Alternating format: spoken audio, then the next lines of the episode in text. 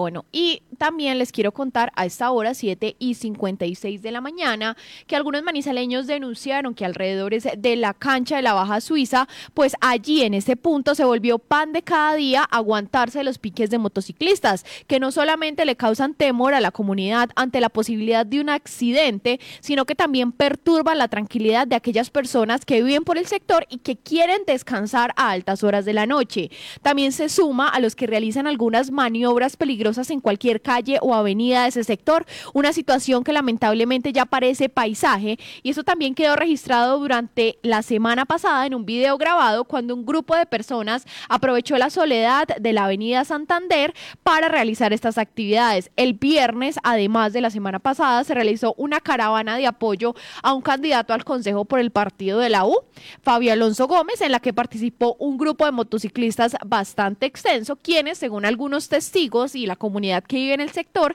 llegaron a las fuentes de Milán y cerraron la calle para poder mostrar sus habilidades, además de no usar cascos y según contó la comunidad, pues montarse hasta tres personas en cada una de estas motos. El político aseguró que él responde por sus actos cuando lo llamamos, pero no por los actos de sus seguidores, porque lo acompañaban cerca de mil personas y nos dijo que menos mal la quejas por un trancón y no por un muerto o candidatos investigados por violación o corrupción.